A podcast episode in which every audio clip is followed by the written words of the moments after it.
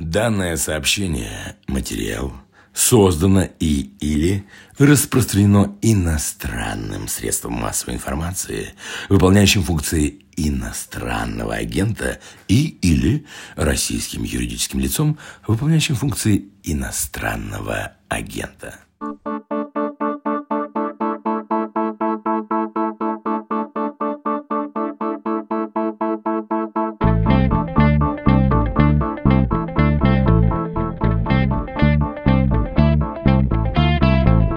Очень жду, что родное государство, не откладывая, запретит в России Deutsche Welle и другие немецкие СМИ, а также закроет карпункты АРД и ЦДФ. Я уже молчу про санкции к самому Ютубу. Хотя бы из самоуважения мы должны это сделать.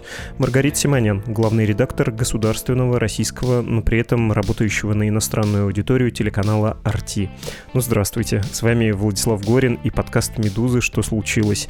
Преисполнимся, как призвала нас Маргарита Симонян, самоуважением и поговорим о немецком немецком проекте RT, о его блокировке в Германии, о вероятных ответных мерах, ну и добавлю с мидовской учтивостью, обнажим всю лицемерие либералов, ответим на вопрос, где же ихняя западная хваленая свобода слова, когда там у них блокируют спутник и RT, и почему все визжат в таком случае, как резаные, если нечто подобное случается в России. Дайте пару секунд, чтобы я после таких формулировок помыл рот с мылом и начнем.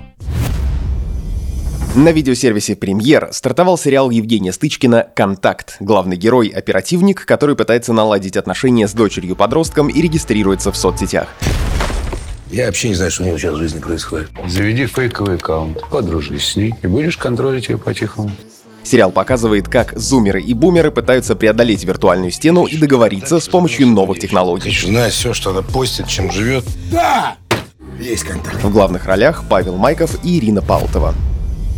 Смотрите сериал «Контакт» на видеосервисе «Премьер». Ссылка в описании эпизода.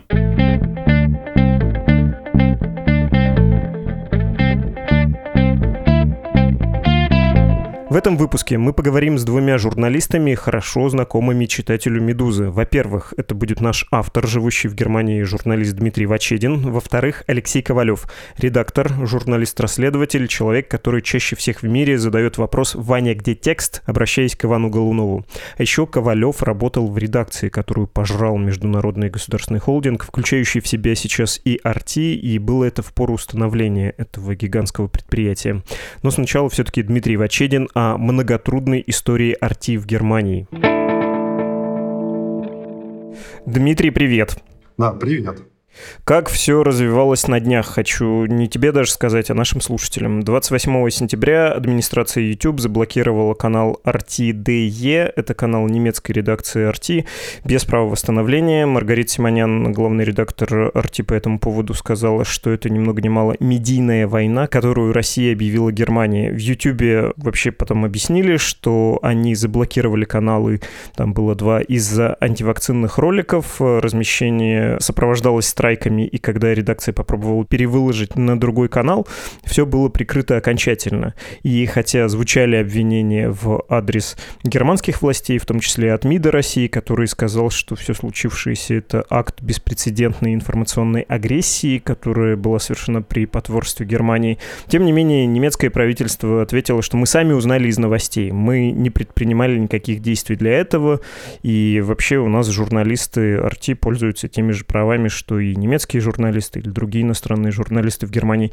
Но тут Арти еще напирал на то, что у них э, заблокировали очень популярный YouTube-канал. А правда он в Германии был так популярен, заметен? Да, он был популярен и заметен, и все это, может быть, становится еще более интересным, если учитывать планы RT по запуску в декабре уже круглосуточного вещания, то есть телевизионного вещания из э, Германии на немецком языке. И этот вот телеканал с э, ковид-диссидентами, с оппозицией, в смысле не оппозиции в виде, ну, как сейчас, допустим, либералы оппозиция, а оппозиции в виде альтернативы для Германии и так далее, конечно, этот канал был бы, мне кажется, супер популярным в Германии. Тут вопросов нет. Да, это были довольно популярные каналы. Угу. Какую реакцию тогда вызвала блокировка каналов? Э, была ли она, опять же, заметной? Реакция у кого? То есть у зрителей? У зрителей, у коллег-журналистов, у общественников, у каких-то из депутатов Бундестага? Ну, э, типичный зритель РТ, это э, хочется осторожно сейчас выразиться, но он, в принципе, ничего хорошего от немецкого государства в этом смысле не ждет, да, потому что РТ выбирал и сейчас выбирает для описания ситуации довольно резкие слова на немецком языке. Я только что послушал сообщение на сайте РТ. Это было названо медийной версией операции «Барбаросса», то есть нападение на Советский Союз 1941 года. Соответственно, там большой комментарий на сайте РТ, в котором, однако, возмущение направлено в адрес YouTube, в адрес э, Калифорнии и Силиконовой долины, а не в адрес немецких властей. Однако вот в этом сообщении как бы редакционном, да, то есть не подписанном со стороны РТ, там было ясно сказано, что это решение YouTube, оно последовало с позволения, если не по указке властей Германии. Соответственно, в журналистском сообществе и власти Германии, по-моему, несколько шокированы происходящим. То есть представитель немецкого правительства Штефан Зайберт, ну вот как раз ты уже сказал, заявил, что сам об этом услышал из прессы и, в общем-то, несколько удивлен. Сейчас совершенно не подходит... Ну, то есть, если предположить, что это какой-то тайный план немецких властей, то сейчас совершенно неподходящее для этого время, совершенно неподходящее для этого ситуация ситуация настолько, что выборы прошли, которые, во-первых, показали, что фактора ковид-диссидентов как таковых в немецкой политике нет, да, то есть не то, что нужно сейчас как-то особенно на них давить, да, то есть партия ковид-диссидентов Дебазис получила 1,6% голосов, это немного, ожидалось больше, соответственно, альтернатива для Германии, которая подхватила эти темы и этот вот пафос борьбы с коронамерами властей, она ну, получила там свои 10%, в принципе, ожидаемо. Не сказать, что эти темы принесли много голосов. Какова будет внешняя политика Германии? Кто вообще будет заниматься? Представитель какой партии будет министр иностранных дел в ближайшие 4 года? Мы пока еще не знаем, и, скорее всего, до Нового года так и не узнаем. То есть будут э, вестись коалиционные переговоры. То есть самое неподходящее время для такого серьезного шага. А если бы это действительно немецкие власти решили каким-то образом способствовать закрытию RT Deutsch на YouTube-каналах, это был бы очень серьезный шаг. То есть э, я тут скорее соглашусь с э, той версией, что немецкие власти также шокированы и были совершенно не в курсе происходящего. Ты сказал серьезный шаг, и ты занимался историей арти в Германии, строительством, в том числе, я так понимаю, в буквальном смысле слова Буахбайт, строительство здания. Расскажи про это, и я уточню тогда про серьезный шаг, потому что есть ощущение, что несколько месяцев как было сопротивление информационной экспансии России в Германии.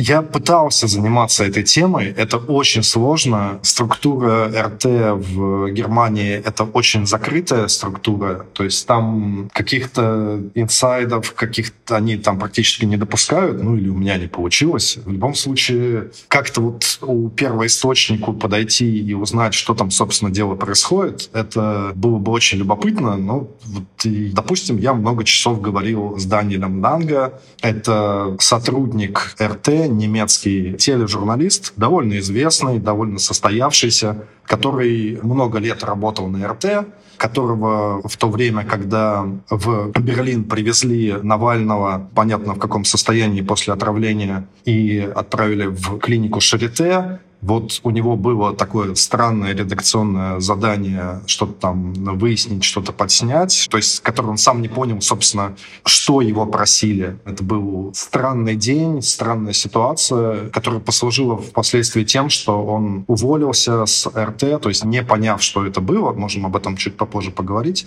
он уволился с РТ и написал книгу, которую выложил в селф-паблишинге на Амазоне, то есть не издал в каком-то издательстве, а сам выпустил. И РТ подавал в суд на Даниэля. Судебный процесс продолжался чуть ли не полгода, кажется, довольно много месяцев. И в конце концов Ланга его выиграл. И, ну, вынужден был внести какие-то исправления в книгу, ну, довольно косметические, скажем так. И вот можно почитать, что тогда происходило. Но, насколько я понимаю, здание как таковое или земельный участок уже был давно приобретен и давно находится в собственности РТ. То есть это э, в Берлинской немецком районе Адлерсхофе. Это студии. Там ничего не надо докупать, там уже все есть. Там надо оборудовать студии эти студии оборудовались, или, как можно понять, оборудуются. Туда были привлечены гигантские деньги, то есть это действительно дорогой проект. Их оснастили самым современным оборудованием, насколько можно понять из разговоров с тем же Ланге. И под это все были наняты и нанимались, и этот процесс продолжался до сегодняшнего дня сотни человек, сотни специалистов. Все это с прицелом на запуск телевещания в декабре которая, скорее всего, скажем так, не состоится, поскольку как бы законных оснований для этого нет. А законное основание ты имеешь в виду, что законодательство Германии запрещает владеть СМИ государству любому Именно так, то есть владеть может, и не запрещает, но вещательную лицензию не дает. Да? То есть лицензию на вещание в Германии получить это СМИ в таком случае не может. РТ попыталась обойти это с помощью Люксембурга. Как мы знаем, это не получилось. То есть это примерно информация месячной давности, что было принято окончательное решение люксембургскими органами. И как раз там были совещания между Люксембургом и Германией. Они это РТ сделать не дали. То есть вот таким обходным путем, что, с каков был план дальнейший РТ, то есть как они хотели начать вещание в декабре, если у них эта история с Люксембургом не получилась, это большой вопрос вопрос. Я, честно говоря, отдал бы многое, чтобы узнать. То есть со стороны это выглядело так, что какой-то план у них есть, потому что этот процесс шел, жернова крутились, деньги выделялись, люди искались, ну, по крайней мере, со стороны. Или это была такая изощренная имитация, или, ну, это происходило на самом деле. Но каким именно образом они хотели запуститься, совершенно было неясно. Честно говоря, в нынешней ситуации, в нынешней политической ситуации, в ситуации нынешних отношений России и Германии, запуск круглосуточного канала РТ на немецком языке кажется мне практически невозможным. То есть я бы был супер удивлен, если бы из Берлина сейчас РТ начало вещать вот в таком формате, в котором они хотели вещать. Но при этом ты же понимаешь, как это звучит, что как будто существуют двойные стандарты, что кому-то можно, а кому-то нельзя. Есть же, наверное, примеры функционирования СМИ на немецкую аудиторию из других стран, когда это происходит вполне спокойно или нет. Арти было на этом фоне исключением вот как раз этой своей штаб-квартирой в Берлине, своим вещанием строго на немецкую аудиторию, своим вещанием прицелено на Германию и желанием воздействовать воздействовать на картину мира своих зрителей? Это было все-таки исключением. То есть мне не приходит в голову еще один подобный проект со стороны, собственно, кого, да, кто еще на немецком языке там такое пробует вещать.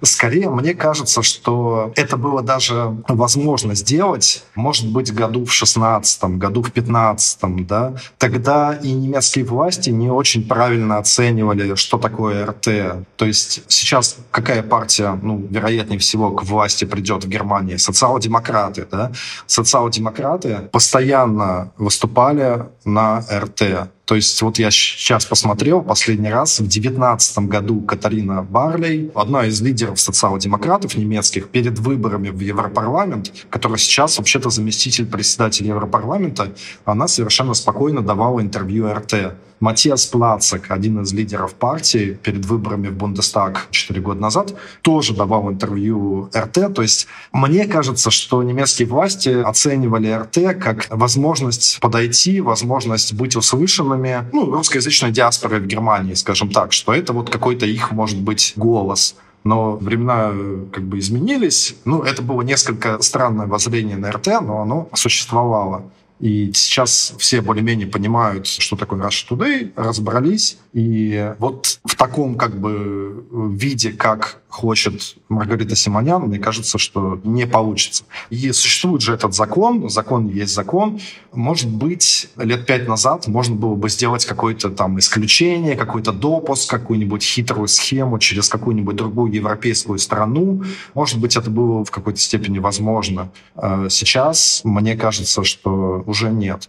При этом тот же вот Даниэль Ланга, он мне говорил, что по его мнению как раз Ивана Родионова, бывшего начальника РТ-ДЕ, который был как раз в этот период 4-5 лет назад возглавлял, его сняли из Москвы за то, что он не смог добиться этой вещательной лицензии.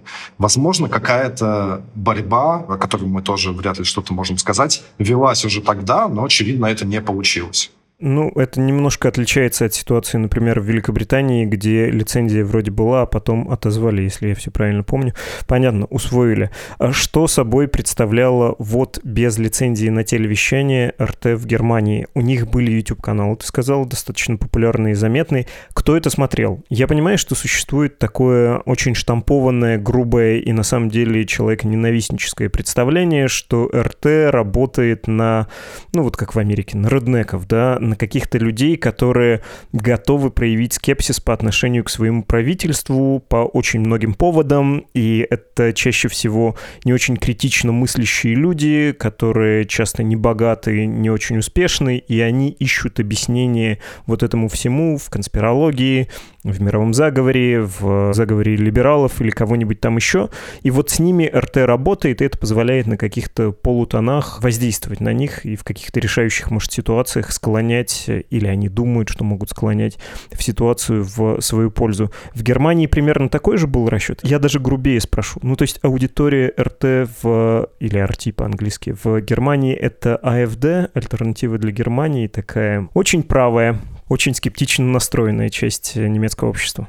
А, сложно ее описать. Давай попробуем так. Самое позднее с момента миграционного кризиса в 2015 году, о котором объяснять не надо, значительная часть, или не больше, но большая часть населения Германии так или иначе в ее среде образовался кризис доверия к властям. Да? То есть это те люди, которые властям не очень доверяют, которые считают, что те существующие политические партии, ну, существующие в парламенте, не особо их представляют, что власти пытаются народ в широком смысле как-то обмануть, облапошить и плетут какие-то интриги.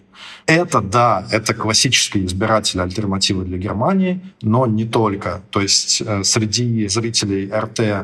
это и левые, которые видят э, в России, видят в Путине, ну, допустим, борца с э, каким-то американским империализмом или борца с концернами. Ну, посмотрите, да, то есть сейчас у нас схватка как бы YouTube против Кремля, да, то есть э, если ты не очень любишь YouTube, если ты не считаешь, что вот эти вот американские корпорации, Google там захватывают мир, то, может быть, что тебе остается, ты скажешь, ну, может быть, Путин не такой уж и плохой. То есть это ковид-диссиденты. Вот было довольно забавно наблюдать, как альтернатива для Германии, которая с самого начала пандемии вовсе не была партией ковид-диссидентов, да, то есть они не отрицали коронавирус, они поддерживали меры властей и даже требовали их ужесточения. Как просто логика, сама ситуация их вела в эту ковид-диссидентскую среду, потому что сказав А, то есть начав сомневаться и начав бороться с властями, ты неизбежно туда придешь. То есть там был достаточно смешной статистический опрос депутатов Бундестага, кто там вообще прививку сделал да, от коронавируса. И все депутаты других партий, там 70 условных процентов, да, 70-80, ну, примерно как в обществе в целом. А среди депутатов альтернативы для Германии там 16, что ли, процентов, то есть какое-то совершенно низкое значение, которое, скорее всего, не отражало реальность, потому что, ну, они ж не дураки все. Но вот я тоже недавно брал интервью у депутата будущего Бундестага, ведь до сих пор так и не понял, попала она или нет, Ольга Петерсон из Гамбурга. И вот на прямой вопрос, Ольга, она русскоязычная, вы сделали прививку или нет, она сказала, я об этом говорить отказываюсь, я об этом говорить не буду. Угу, удивительно. Я хотел уточнить насчет двойных стандартов еще раз. Э, что насчет Deutsche Welle? Потому что многим кажется вполне логичным, когда Маргарита Симонян говорит, вы не даете вещать нам, почему вы можете иметь возможность вещать на Россию, ну или там распространять свои материалы. Deutsche Welle напрямую зависит от германского правительства, это агент влияния, именно что пропагандист, просто у вас своя пропаганда западная, а у нас своя, и Все вы одним миром мазаны. Что ДВ, что Франц 24, что BBC, что Аль Джазира, что китайские CG TV. Не знаю, я понимаю, что это немножко в поддавке игра, когда я задаю тебе вопрос, объясни, почему это другое. Но кажется, это действительно другое. Кажется, нет возможности у премьер-министра Германии позвонить в Deutsche Welle и сказать, так пишите, а так не пишите. Нет, такой возможности действительно нет. Deutsche Welle не зависит от немецкого правительства. Звучит странно, но она не обязана там хвалить постоянно Ангелу Меркель или немецкие власти. Тут у немецкого правительства отсутствуют рычаги влияния на редакционную политику Deutsche Welle. То есть тут э, нет никакой связи. Это даже деньги другие, да. Ну, понятно, что это деньги государственные в том смысле, что трансформированные налоги граждан, да, но это не то, что выделяют непосредственно власти. Там. Тут, в принципе, можно задать как бы себе несколько вопросов. Допустимо ли существование РТ на немецком языке, которое поставляет контент, который не нравится немецким властям? То есть можно ли себе такое представить? В принципе, почему нет? Да, есть же действительно ДВ, есть Deutsche Welle на русском, которая вещает на русском языке и делает какой-то контент, который часто активно не нравится российским властям. Тем не менее, оно работает. Есть корреспондентский пункт в Москве, есть сотрудники Deutsche Welle, которые работают из Москвы, и корреспонденты и так далее. Ну, в принципе, почему нет? Этот статус-кво, который был сейчас, честно говоря, то есть Deutsche Welle работает, ну, тоже под некоторым давлением, если честно, со стороны российских властей, но работает. Тут я немножко в сложной ситуации, потому что я много лет сотрудничаю с Deutsche Welle, но при этом я не только с ними, но говорить от их лица я не уполномочен, и это моя точка зрения личная как журналиста, как бы это не точка зрения Deutsche Welle. Это важно уточнить. То есть, соответственно, вот эти вот сотрудники РТ, которые работали из Берлина, вещали на немецком языке, делали свои YouTube-выпуски, YouTube-новости, не расширяясь до полноценного канала, с которым непонятно, что делать, но и как бы не впадая в маргинальность, то есть не становясь где-то там, не знаю, телеграм-каналом или вещая из Даркнета, откуда-то из подвала, из бункера. То есть этого, мне кажется, тоже не хочет никто. У РТ в Германии, в Берлине сложилась уже какая-то своя условная репутация. Да, это было своеобразное СМИ, но это было как бы СМИ, которые принимали во внимание. Да. Я еще раз скажу об интервью Катарины Барлей в 2019 году этому каналу. Да. То есть иногда высшие представители высшей политической элиты Германии вполне себе общались с РТ по каким-то там своим причинам, им там советники что-то советовали или по каким-то другим. Да, РТ с начала пандемии маргинализировалась. Да, они сделали ставку так или иначе на крайне правых, на альтернативу для Германии, на ковид-диссидентов и так далее. Но что это означает? Означает ли это, что теперь их надо закрывать? Ну, наверное, нет. То есть немецкая политическая система спокойно жила с Russia Today в нынешнем виде ее закрытие может привести к последствиям, которые сейчас сложно предвидеть. Вот как бы мой поинт. Последнее очень маленькое уточнение, когда говорится про популярность Rush Today, это дискуссионный вопрос, мы это еще обсудим в этом эпизоде с Алексеем Ковалевым, но хочу спросить и тебя. Вот глядя на ныне заблокированные каналы Rush Today на немецком языке, они были популярны именно основной своей повесткой, пусть даже это повестка про ковид-диссидентство, или там было, как э, это было в некоторых других странах, канал вроде популярный, но там есть вопросы к цифрам, они не очень бьются с лайками, такое не бывает, это неестественно для YouTube, когда мало лайков, но при этом много просмотров. И лидирующие ролики там про каких-нибудь котят, собачек, э, енотиков, а не про то, какой Путин хороший и как права России во всем. Нет, он был популярен не котятами. Это с точки зрения некоторой части немецких зрителей канал таких правдорубов, которые, потому что они независимы от общего финансирования немецких СМИ, говорят там, что думают, говорят правду матку, они жесткие, они агрессивные, они не стесняются в выражениях, они могут позвать тех гостей, которые не зовут на другие каналы. То есть это вот такой вот неудобный канал для немецких элит. Вот так вот, мне кажется, он воспринимался его зрителями.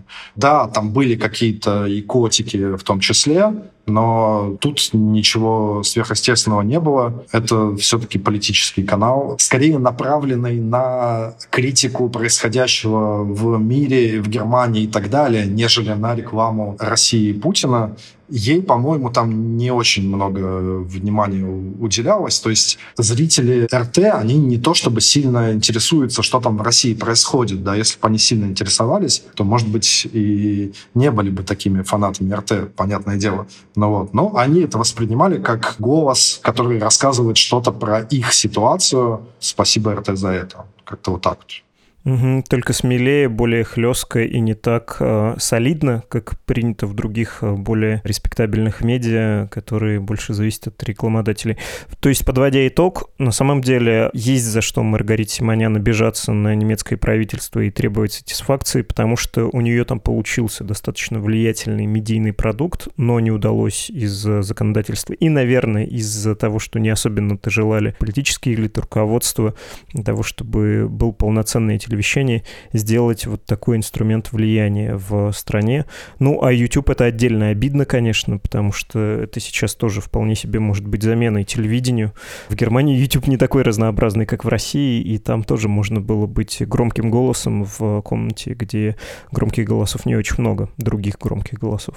Да, можно еще добавить, что немецкие власти сейчас действительно находятся в сложной ситуации. То есть что с этим делать, совершенно непонятно. То есть что им теперь бороться с YouTube за открытие этих каналов, которые в том числе, может быть, и в какой-то степени действительно нарушают и немецкое законодательство, хотя вряд ли, потому что критика коронамер властей уж никак не является в Германии чем-то, что нельзя высказывать да.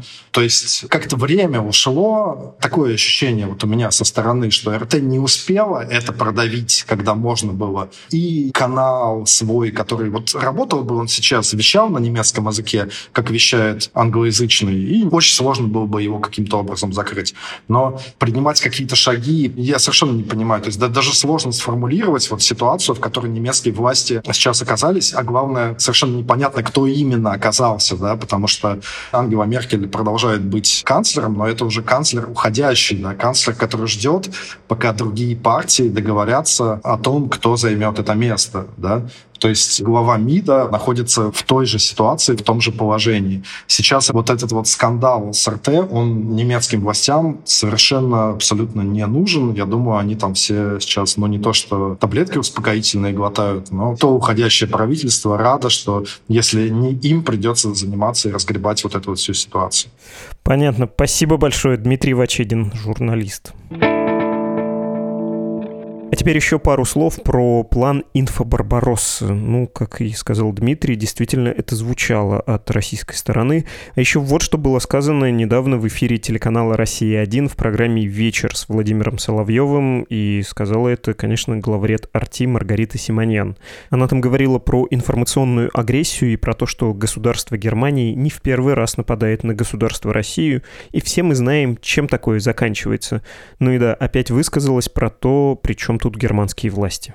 Германское правительство немецкое сегодня заявило, что они не имеют к этому никакого отношения, что это вот YouTube такая частная лавочка, это они так решили. Ну, во-первых, это, безусловно, полное вранье, потому что хотя бы по косвенным признакам тому, какая артиллерийская медийная атака предшествовала этому независимому решению YouTube закрыть два наших успешных канала, в течение нескольких месяцев немецкие медиа, как по указке, как по кальке, как по методичке, писали о том, что доколе Германия и вообще свободный мир будет позволять нашему немецкому арти расти. Алексей Ковалев, журналист-расследователь, редактор «Медузы». Привет, Леш. А, привет, Влад. Давай, рассказывай, как тебя выгнали с работы, и с тех пор ты ненавидишь все Russian Todayское, и почему ты намерен сейчас клеветать на этот великий холдинг. Подожди, это мы под запись? Да. Нет. Может, мы как-нибудь более миролюбиво начнем.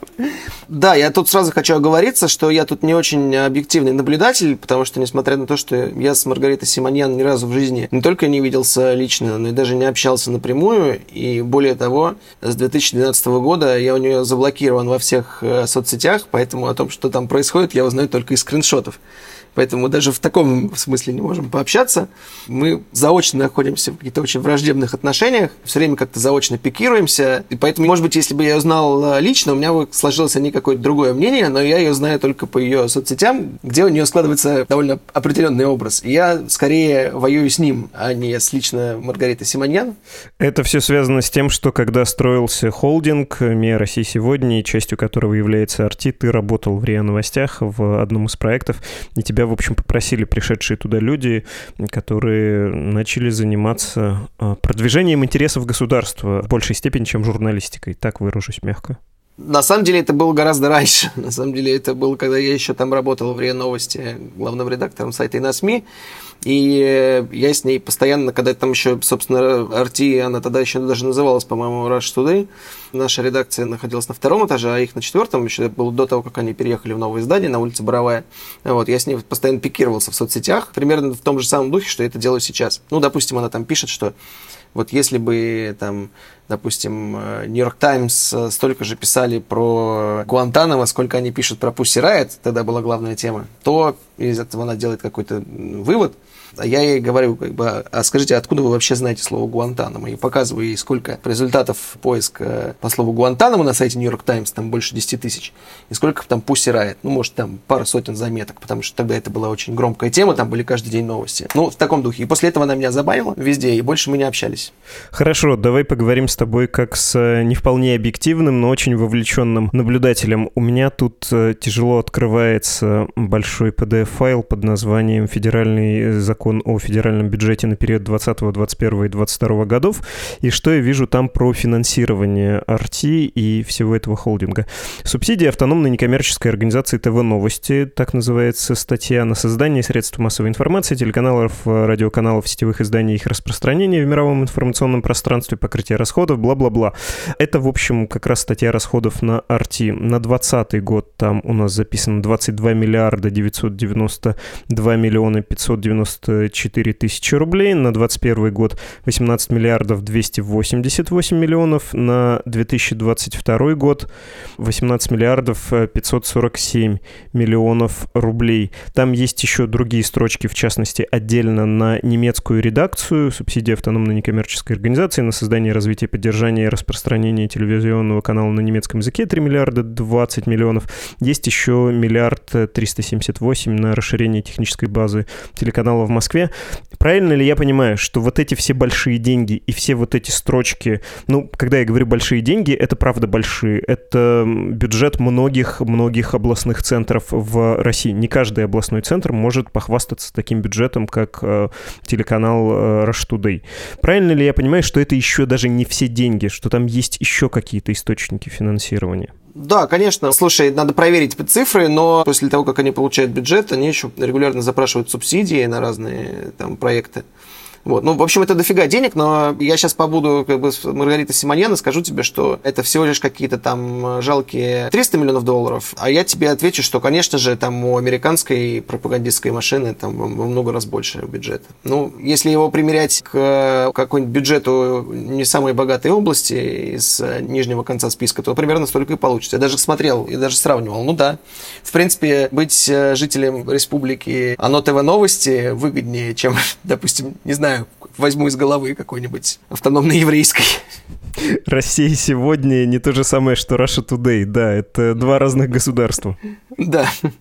Слушай, давай тогда обсудим следующий вопрос, раз ты встал неожиданно на позиции Маргариты Симоновны Симонян. Это, в общем, вечный разговор. Насколько эффективны эти вложения? Руководство Арти часто говорит, смотрите, вот наши охваты. Им на это отвечают, охват еще не значит аудитории.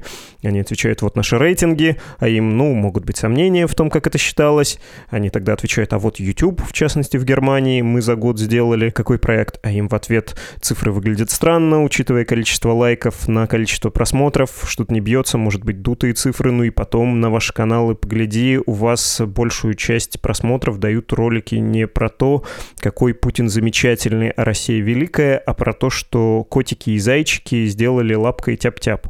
Насколько эта вся штуковина эффективна в смысле пропаганды? Тут э, так однозначный ответ на это сложно дать, потому что это все зависит, конечно, от местного рынка, на который они вещают, потому что, ну, испаноязычная редакция, она очень популярная, да, там работает очень много людей, которые очень авторитетные там в Южной Америке журналисты, и это, в общем, тут ничего не скажешь. Вот, ну, как бы испаноязычное вещание там на Южную Латинскую Америку, это действительно созданный с нуля очень успешный медиапродукт. Опять-таки, если брать там продукты России сегодня, то, например, «Спутник» в Сербии, ну, одно из самых популярных СМИ вообще. Но это связано с спецификой местного медиарынка, потому что, как и в России, там практически нет независимых СМИ, и всеми владеют либо государство, там такая же примерно история с гигантскими госсми и вымирающим рынком независимых. И «Спутник» туда очень успешно встроился, потому что его там видят как такую независимую силу, которая и не государственная, и не таблоиды, которыми владеют какие-то транснациональные медиаконцерны. Но то, что сами топ-менеджеры RT предъявляют в качестве своих главных успехов, у них сначала была метрика это шли прям такие новости с шагом там в миллиард просмотров. У нас 5 миллиардов просмотров, у нас 10 миллиардов просмотров. И они себя постоянно сравнивали с... А у CNN там вот у них не 10 миллиардов просмотров, у них там 7 миллиардов просмотров. Про это мы много раз уже говорили, но если там посмотреть на топ-видео до сих пор, вот ты можешь зайти, там а он не менялся много лет уже. Если ты зайдешь на основной флагманский канал rt.com и посмотришь топ-видео самых просматриваемых, то сравнивать его нужно не с CNN, не с Deutsche Welle, а его нужно сравнивать с видео Gangnam Gangnam Style, Маша Медведь и так далее. Потому что это чисто вирусный развлекательный контент, который вообще не имеет ни малейшего отношения к миссии канала, к продвижению там какого-то каких-то российских интересов и так далее. Я понимаю, почему это так, потому что у них стратегия такая. Они выбрасывают кучу-кучу-кучу-кучу-кучу-кучу этих вирусных видео, на которых зарабатывают эти миллиарды просмотров. Одно время они просто продвигались адски бешено. То есть эти вот видео просто, ну, какие-то мобильные видосы, цунами, там еще какие-то, там видео катастроф, то есть human touch такой, то, что называется. Они это закупали и адски продвигали, собирали на этом десятки миллионов просмотров, и они до сих пор висят в топе, то есть это до сих пор самые просматриваемые видео. То, что и как бы является основным их продуктом, эти видео как раз собирают очень маленькое количество просмотров. То есть они, конечно, жалуются на то, что их там пессимизируют, что их там как бы зажимают и так далее. Но на самом деле просто потому, что пропаганда, которую они делают, ну, она скучная. Гораздо лучше идет у них контент, который не связан, собственно, с продвижением российских интересов. Хотя у них хорошо там собирают видосы на YouTube, там, как какой-нибудь трехмерный вид пролета российского истребителя. Ну, это выглядит классно просто. У них очень крутое техническое отдел, они регулярно получают премии за свою там графику и так далее. У них вообще есть масса реально классных мультимедийных проектов. Ну, абсолютно не стыдных. Там был про 17-й год. То есть у них есть реально очень крутые проекты, у них есть очень крутые спецы. Но основной их продукт, продвижение российских интересов, он идет вообще не очень хорошо. Вот что идет гораздо лучше, это когда они в каком-нибудь регионе, в какой-нибудь стране цепляются за какой-нибудь очень спорный местный момент. Вот э, там расовые вопросы в Америке, они очень сильно поднялись на Occupy Wall Street. Это тогда вот они реально заявили о себе в 2011 году, и они прям стали реально известны, потому что действительно был такой момент, то, что, ну, будем называть это мейнстримными СМИ, как бы относились к этому довольно брезгливо, а они прям сразу в это очень мощно врубилось. Многие активисты Occupy Wall Street потом э, стали ведущими на канале и так далее. То есть они так очень прям интегрировались э, в американское протестное движение. В каждой стране они эксплуатируют вот эти, они не то, что там продвигают какие-то теории заговора. Они просто, ну, как бы в Германии очень э, мощное антипрививочное движение. Естественно, для медиа-менеджеров, э, желающих эксплуатировать эту тему, если бы там было что-то другое, если бы там были как расовый вопрос в Америке, например, то они бы подключились к этой теме и эксплуатировали бы ее. То есть, э, собственно говоря, интересы России тут состоят в том, чтобы взять точку социального конфликта и эксплуатировать ее, собирая с нее лайки. Вот, это у них получается очень хорошо. Потому что в Германии, да, это очень популярный канал в YouTube. Был, пока его не забанили. Это действительно так потому что он э, давал слово всем, э, кто жалуется, что их игнорируют э, мейнстримные СМИ, а игнорируют они их не просто так, потому что это, в общем, довольно своеобразные люди. Не знаю, рассказывал тебе, наверное, Дмитрий Вачедин о том, что эта любовь очень взаимна. И что люди, которым Арти в разных странах дает микрофон, ну, естественно, они не могут не испытывать взаимную симпатию к единственным людям, которые поднесли к их рту микрофон, когда остальные их игнорируют. Потому что Германия очень боятся этого антиваксерского движения, хотя на самом деле уже видно, что оно проиграло. В России оно победило, а в Германии проиграло, потому что в Германии уже 65% населения вакцинировано, пандемия идет на спад, и все. Ну, как бы они уже не представляют такой значительной социальной опасности, как себе это представляли все немецкие политики и руководство местных отделений соцсетей и так далее. Но они на этом себе арти, там себе заработали очень хорошую аудиторию. Угу. Должен тебя спросить все-таки, когда слышишь про инфобарбароссу и про объявление информационной войны государством Германии, государству России, а, вот такое ощущение возникает, вот как я сейчас тяжело вздохнул. Но тем не менее, если попробовать обсуждать это всерьез, ты веришь в то, что немецкие власти в какой-то форме могли способствовать тому, чтобы довольно влиятельный в YouTube российский телеканал, поддерживаемый государством, прекратил свое существование? Я вообще не исключаю такой возможности. Все это выглядит довольно, скажем так, подозрительно. То есть вроде как явно политическое решение, но обернутое в риторику просто модерации соцсетей. Хотя не люблю Арти, не люблю Маргариту Симоньян, но это нельзя не сказать. Очевидно, у этого решения есть какая-то политическая окраска. Поэтому, когда об этом э, говорят довольно неприятные нам люди, это, конечно, неприятно слышать, но такая вероятность есть. Не знаю, кому вам, я со всем уважением, со всей симпатией. Есть еще такой дурной жанр сказать перед микрофоном то, что мы обсуждали до этого где-то за пределами досягаемости наших слушателей, но все равно прибегну к нему. В нашей редакции было обсуждение про то, что что Арти в Германии как будто нарывалась. Вот если пытаться какую-то конспирологическую теорию выстраивать, веришь ли ты в то, что по каким-то своим причинам российская медиакомпания хотела, чтобы ее заблокировали в Германии? Я лично нет. Сразу а я вот говорюсь, наоборот мне верю. кажется, что это не та стратегия, так это не работает, так не делают. В смысле, а кто так не делает? Это довольно уникальная медиакомпания, у которой совсем другие метрики, не, те, что у нас, метрики успеха. Понятно, что это не столько медиакомпания, сколько инструмент влияния, она, собственно, это не скрывает. Маргарита Симоньян это описывает в самых э, терминах военного дела, поэтому нам нет причин ей не верить. И то, что она нарывается сознательно, то, что компания сознательно шла на конфликт, э, по мне так это довольно очевидно. Но хотеть, чтобы тебя заблокировали, вот в этой логике как раз влияние, ты должен присутствовать на поле. Ты не можешь добиваться, чтобы тебя с него удалили. Это смотря о каком поле мы говорим, потому что если мы говорим о Маргарите Симоньян как об медиа-менеджере, то у нее одни как бы, цели. А если мы говорим о Маргарите Симоньян, у которой есть политические амбиции в России, то у нее цели совсем другие. Сейчас мы уходим чисто в сторону спекуляций, но мне кажется, пожертвовать каналом, у которого меньше подписчиков, чем у одного Навального, чтобы воспользоваться этим как поводом, чтобы заблокировать в России вообще все, ну, не знаю, я бы такой ладьей ради такого ферзя, наверное, бы пожертвовал. Ну, мне кажется, что это нормальный размен. Понимаешь, дело в том, что финансовый успех лично Маргариты Симоньян и размер всех субсидий ей от Минфина вообще никак не зависит от привычных нам метрик измерения успешности медиа.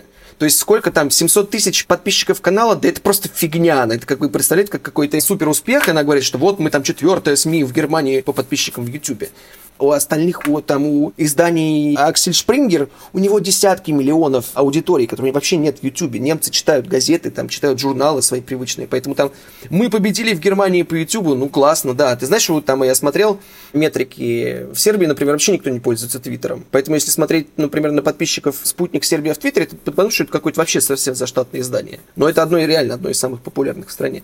Вот, поэтому это всегда в этих э, метриках, которые она предъявляет, это есть некая доля лукавства. Типа, у нас больше подписчиков в какой-то соцсети в этой стране, которой никто не пользуется, чем у главного издания в этой стране. Ну, как бы окей, молодцы. Да, это важное замечание. Мы тут в России люди без нормального телевидения. Нам его сейчас заменяет YouTube, пока не запретили. И без нормальной прессы нам заменяют какие-нибудь рижские издания, еще какие-нибудь иноагенты соцсети. А в Германии действительно до сих пор выписывают газеты, журналы, деньги за это платят. Ну, или платят за онлайн-подписку. И телевидение смотрят, и на телевидении есть политическая дискуссия. И там YouTube, э, если вы посмотрите топ немецких блогеров, это будет что-нибудь про как правильно делать макияж. Очень такие прикладные вещи. Действительно, там политическая дискуссия не присутствует, потому что есть другие прямого назначения для этого места. Ты заговорил про аппаратную успешность Симонян. Мне тоже кажется, что она, конечно, не только менеджер, в первую очередь не менеджер, а внутриполитический игрок. И в этом смысле она довольно успешна. Как она называет Путина начальник, да? Начальник ею доволен. Влияние на начальника есть. В том числе она является, насколько я понимаю, альтернативным каналом информации о мире для первого лица наравне с МИДом, да, может приносить вот что мировая общественность о вас, России, думает. Да, именно так. Более того, я был вовлечен в этот процесс. Когда агентство «Россия сегодня» еще называлось РИА Новости, одной из его функций было так называемый B2G, то есть поставка различных услуг от бизнеса государства. Так вот, одной из этих B2G услуг были те самые папочки, на которых э, Путину распечатали интернет. То есть, э, поскольку я руководил отделом, который занимался переводами иностранной прессы, то это, к нам было особое внимание, и к нам регулярно приходили какие-то люди там с шестого этажа, где сидит руководство, и говорило, что вот очень просим обратить внимание на публикации вот в такой-то стране, потому что это все как бы специальные люди подшивали это в папочку, это так, началось еще, по-моему, в 2006 году с э, сотрудничества с агентством Кетчум, как известно, в Кремле очень жадно читают иностранную прессу. Им очень интересно. Нигде больше так не интересуются мнением других стран о своей. А я такого вообще феномена не знаю нигде так одержимо читают и придирчиво статьи, что там, где написали России, там количество негативных публикаций. Даже у них была в РИА Новости то, что они раньше делали как бы в рамках формата B2G, они стали это делать как бы B2C и стали для публики выпускать эти отчеты. Это называется осьминог вот этим как раз занимается моя бывшая редакция и на СМИ. Типа количественное измерение, сколько в разных изданиях, вот в испанских изданиях, типа 30 позитивных публикаций России за отчетный период, а в китайских изданиях все 100 позитивных публикаций России. Представляешь, вот люди ведь мыслят такими метриками. И поэтому для них это очень важный фактор их, их существования. Конечно же, да, действительно, именно этим занимается в том числе Арти. У них тоже есть отдельный такой свой такой проект, и они только об этом и говорят. То есть они могут неделю обсуждать какой-то скандал, весь Запад говорит о том-то, там кто-то что-то заявил. Да это было какое-то абсолютно проходное заявление, которое вот лично я, я до сих пор профессионально каждый день по работе мониторю всю иностранную прессу, подписан на миллион всех лидеров мнений в разных странах в соцсетях. И я этого всего не вижу. То есть они живут в каком-то своем отдельном мире, где только все делают, что обсуждают Россию. На самом деле в основном пофиг, кроме людей, которые профессионально занимаются какими-то международными отношениями. Тем не менее, это инструмент влияния на внутреннюю политику. Второй важный сегмент и, на самом деле, более важный. Я бы даже отнес руководство Арти к такому силовому блоку. У них не зря это военная риторика. Они хотят быть на войне и получать эти ресурсы. Можно отправить читателей к тексту Лилии Паровой, который называется «Вы враги Отечества, и вас нужно вешать на столбах», как государство решило разгромить независимые СМИ и какую реальную роль в этом сыграли доносчики и Совет Безопасности России. Но, тем не менее, они, конечно, конечно, мыслят себя, стоят на страже информационной безопасности в самом широком смысле. И даже можно вспомнить несколько комическое интервью с вот этими участниками Солсберийской операции, Башировым и Петровым, Чипигой и Мишкиным, когда они говорят, мы позвонили Маргарите. Ну, понятно, почему вы ей позвонили, вы из соседнего ведомства. Вы позвонили мне на мобильный телефон и сказали, что вы Руслан Баширов и Александр Петров – Александр Петров и Руслан Баширов. Вы реально похожи на то, что нам показывали из Британии, на те фотографии и на те видео. Вы на самом деле кто? Мы на самом деле те, кого и показывали. Руслан Баширов. Александр Петров. Может быть, э, и не вы позвонили, но ей немножко это навязали, и она была в таком крайне неприятном настроении, что ей приходится оказывать услугу конкурирующему силовому ведомству. Личное впечатление. Ни на что не претендую, ничего не знаю, но вот впечатление было от этого разговора таким, и это тоже кое-что говорит о роли руководства этого нашего современного иновещания во внутренней политике. Когда закрывается в Германии, это тоже повод сказать, что нас атакуют, получить какой-то ресурс, какое-то влияние, как-то подтвердить свою значимость. Верна ли моя мысль, как тебе кажется? Слушай, ну я вообще с трудом припоминаю свои впечатления от э, памятного интервью с Башировым и Петровым.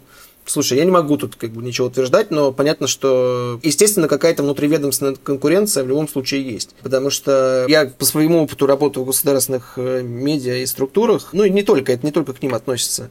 Там очень излюбленная менеджерская стратегия – это создать два параллельных процесса и заставить их участников конкурировать за одни и те же ресурсы, искусственно ограниченные. И в этой системе за одни и те же ресурсы, поскольку они не бесконечны, хотя это очень много денег, но это не бесконечно денег. Приходится конкурировать там и ТАСС, и ВГТРК, и Маргарита Симоньян.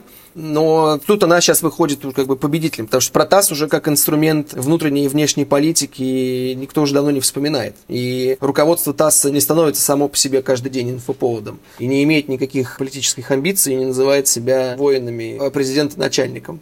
Давайте просто это скажем. Как бы журналист не может назвать президента начальником. Потому что если ты называешь президента начальником, то ты не журналист. Ну, вот.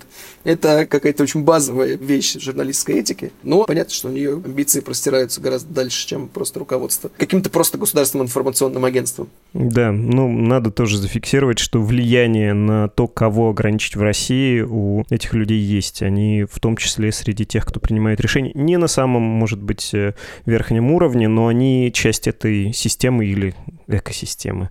Какие задачи такая и экосистема? Да, ну вот все это объявление иноагентами и борьба с инакомыслящими, это же не какая-то единая волна, а соприкосновение многих разных интересов, то есть там силовых, информационных, э, с одной стороны. То есть люди таким образом за наш счет, скажем это прямо, зарабатывают себе политический капитал, потому что каждый хочет выглядеть в этой системе конкурентной внутриведомственной борьбы самым успешным борцом с тем, что сейчас объявлено главной национальной угрозой, то есть иностранное влияние. Вот, и поэтому э, главные враги сейчас с тобой мы, я человек, который был в Латвии три раза по два дня, и даже мне нет визы туда, но я, видимо, латвийский агент. Другой агент этой борьбы – это МИД, с одной стороны, со своим спикером, Симоньян с другой стороны, Патрушев там с совиными крылами с третьей и так далее. С четвертой там общественники эти, которые копошатся там со своими доносами, тоже, они тоже себя зарабатывают таким образом политический капитал. Это просто вот все такая политическая борьба, которая, будем честны, мало имеет отношения к медиа. Просто это как бы медиа, это текущая точка приложения всех этих э, усилий.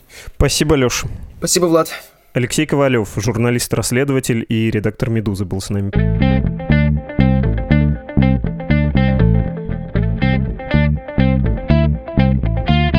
Обычно где-то в этот момент я напоминаю вам о том, что «Медуза» теперь живет на ваши деньги. Говорю, что раньше, да, мы зарабатывали сами на рекламе, но из-за иноагентского статуса это стало проблематичным. Сегодня я скажу нечто обратное по смыслу, но близкое по духу. Теперь в списке иноагентов оскорбительным, унижающим, вредящим, позорным, в том числе для тех, кто его составляет, прибавилось людей и организаций. Мы знаем, каково это, и никому не желаем такого опыта, иноагентства. Еще еще в «Медузе» знают, каким чудом и счастьем становится поддержка окружающих. Сегодня я хочу попросить вас не помогать «Медузе», как это делаю обычно. Я хотел бы попросить, чтобы вы помогли другим пострадавшим от Минюста людям, гражданским организациям, медиа.